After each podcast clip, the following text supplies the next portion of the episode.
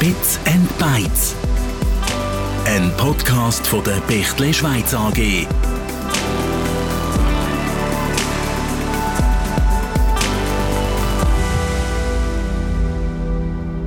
Mehr Effizienz, mehr Transparenz und ein besserer Austausch zwischen den einzelnen Akteuren, das macht Digitalisierung im Schweizer Healthcare-Bereich möglich. Sie bringt für Unternehmen im Gesundheitsbereich aber auch Herausforderungen. Und über die reden wir hier in unseren ersten Folgen von Bits and Bytes, einem Podcast von der Bechtle Schweiz.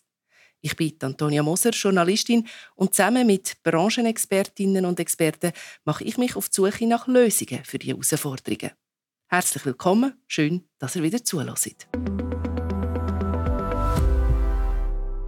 Meine beiden Gäste heute sind Sandra Pfister vom Alterszentrum am Buchberg zu Fieslisbach und der Roland Jung von Bechtle Schweiz. Und bevor wir gerade einsteigen in unser heutiges Thema, stellen wir euch die beiden vor.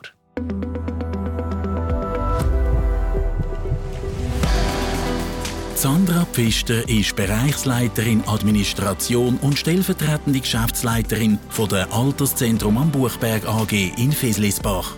Die studierte Betriebsökonomin verantwortet den Bereich Personal, Finanzen, Bewohneradministration und Informatik. Zu ihrem aktuellen Projekt gehört beispielsweise die Einführung von einer neuen Verwaltungssoftware. Freude macht Sandra vor allem das soziale und familiäre Umfeld im Alterszentrum am Buchberg und die vielfältigen Herausforderungen vom Gesundheitswesen.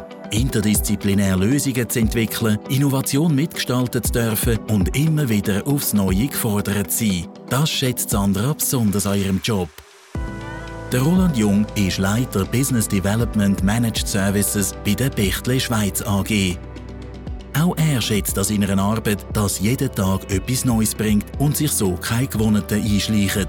Zu seinen Aufgaben gehört zum Beispiel die Ausarbeitung und der Verkauf von technischen Lösungskonzepten in den Bereich Outsourcing, Managed Services und Infrastrukturprojekte. Als Experte für Managed Service und Cloud-Lösungen führt das Bechtle Cloud-Vertriebsteam in der Schweiz, ist Speaker bei Cloud-Events und erarbeitet Case Studies mit aktiven Kunden, darunter das Alterszentrum am Buchberg in Fislisbach. Hallo Sandra. Hallo Antonia. Und hoi Roland. Hoi Antonia. Schön, sind ihr heute da. In der letzten Folge von Bits and Bytes haben wir uns ausführlich mit der IT-Sicherheit im Gesundheitswesen beschäftigt.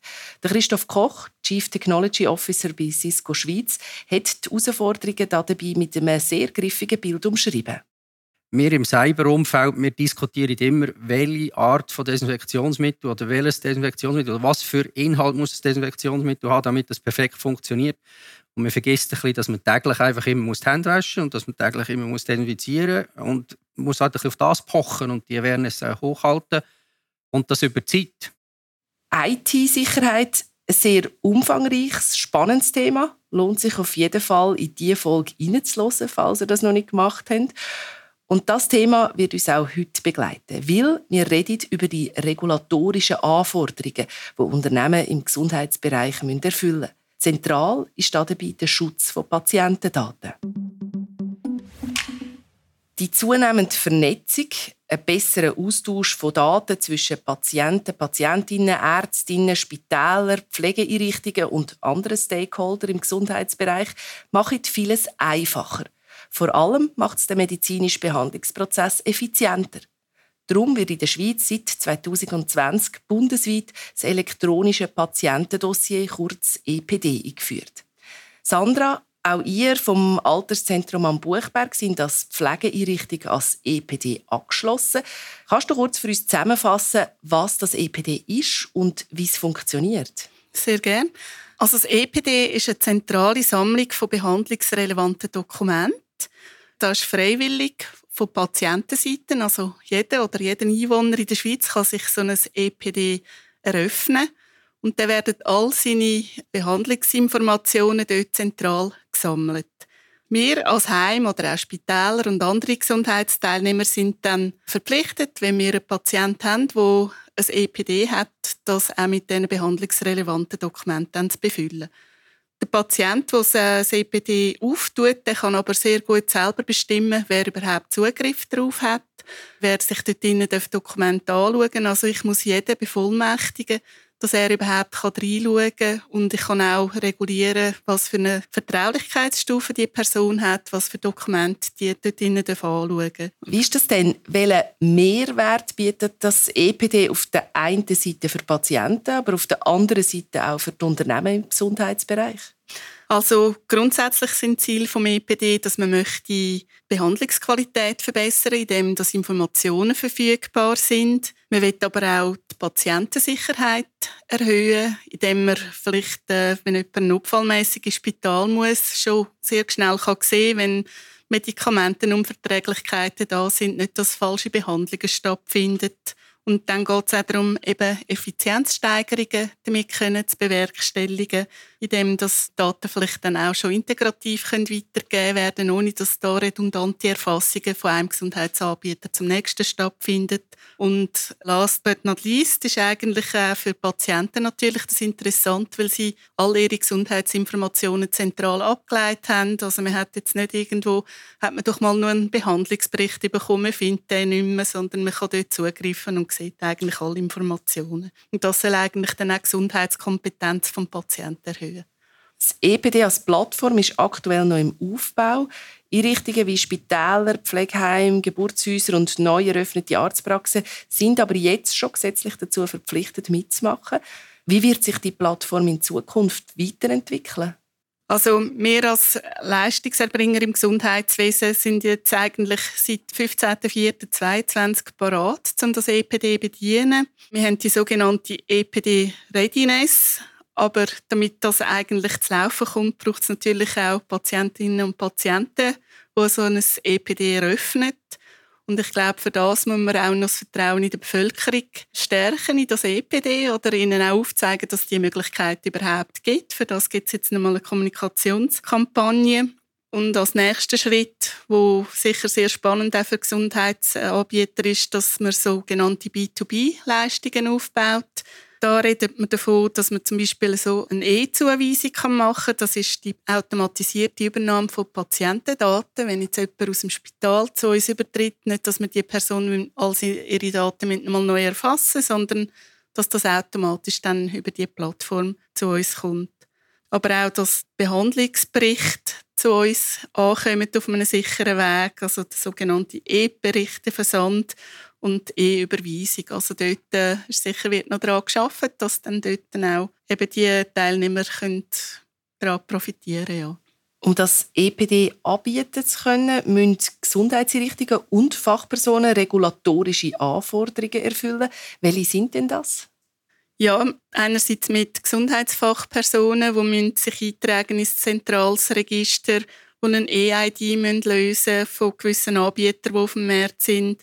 Und es sind auch Schulungen, die man absolvieren muss. Also man muss einerseits müssen die Gesundheitsfachpersonen wissen, wie gehe ich sicher um mit diesen eben sehr sensiblen Daten. Und es gibt dann auch eine Rolle von einem Datenschutz- und Datensicherheitsverantwortlichen, wo dann gewisse Auflagen, also wo wir fest haben müssen daran arbeiten, auch an unserem System, dass das parat ist. Also dort äh, kann dann vielleicht der Rolli auch etwas dazu sagen, was das Thema ist. Ja, also es ist eigentlich so, es gibt die zwei Streams, wo man hat, der organisatorische Stream und der technische Stream.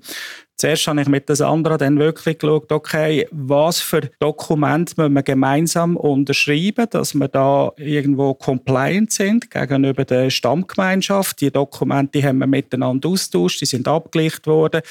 Einerseits vom Alterszentrum am Buchberg, aber auch bei uns Bechtle Schweiz intern über das Legal haben wir wirklich geschaut, okay, stimmen die Parameter so, dass man von beiden Seiten her kann sagen, das ist die Basis, wie man zukünftig miteinander zusammenarbeitet. Das ist der organisatorische Stream und der technische Stream ist dazu ist, dass wirklich das, was vertraglich festgelegt worden ist und das, was nachher dann technisch dazu hilft, dass eben die besonders schützenswerten Daten nicht können irgendwo in Umlauf geraten, dass das miteinander in Harmonie ist. Das ist eigentlich eines der wichtigsten Themen. Und wenn ich das richtig herausgehört habe, dann ist Planung und Umsetzung bei der IT für Gesundheitsunternehmen schon mit einem rechten Aufwand verbunden. Wie sind ihr das angegangen, Sandra? Ist die Einführung vom elektronischen Patientendossier der Startpunkt von eurer Digitalisierungsreise gewesen? Oder Ist das schon früher losgegangen? Nein, da sind wir eigentlich schon früher unterwegs gewesen. Also wir haben natürlich auch gesehen, dass die IT uns unterstützt, dass es Effizienzsteigerungen gibt, die wir sehr gut brauchen im Gesundheitswesen, weil man weiss, der Zeitdruck ist hoch und wo einem im Alltag sehr gut unterstützen.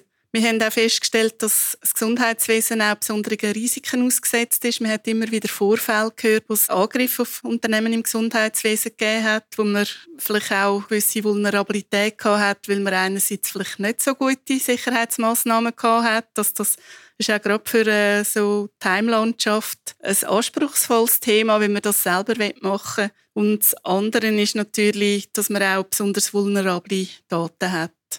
Und es war uns darum auch bewusst, gewesen, dass wir da wollen, äh, sicher einen Partner an die Seite holen, der uns sehr gut unterstützt bei diesen Fragen. Roland, aus der Sicht des IT-Partners, was habt ihr da dabei müssen beachten auch da gibt es wieder verschiedene Aspekte, die wir müssen mit in das Gesamte einfließen. Durch das, dass wir das Alterszentrum am Buchberg schon relativ lang kennen, sie auch haben dürfen begleiten von einer herkömmlichen und Premise-Lösung in eine sogenannte neue Private Cloud-Lösung, haben wir den Kunden schon relativ gut kennt. Das hat uns natürlich geholfen, um die Themen zu identifizieren, die eigentlich nachher maßgebend sind. Also sprechen wir mal von der Backend-Infrastruktur, also die Serversysteme, die bei uns im Datacenter laufen, Schweizer Datacenter, plus natürlich sämtliche Endgeräte, was dazu braucht. Sandra hat es angesprochen. Wir haben wirklich von einer, sagen wir mal, etwas chaotischen Systemlandschaft haben wir den Kunden können mit auf die Reise nehmen, in die Digitalisierung, aber auch in die Professionalisierung und Standardisierung von dieser neuen Lösungen und haben so peu à peu Teil für Teil haben wir Tag angefangen hat, dass man gesagt hat, wir müssen mal eine gemanagte Firewall haben, dass einfach wirklich der Zugang von innen gegen außen, aber auch von außen gegen innen gewährleistet ist, dass dort nichts passieren kann. Dann haben wir das ganze Netzwerk im Haus innen haben wir dürfen erneuern. Also das hat angefangen bei der ganzen Switching-Technologie über das WLAN, wo ja schlussendlich auch wieder Basis ist für das elektronische Patientendossier, wenn Daten erfasst werden.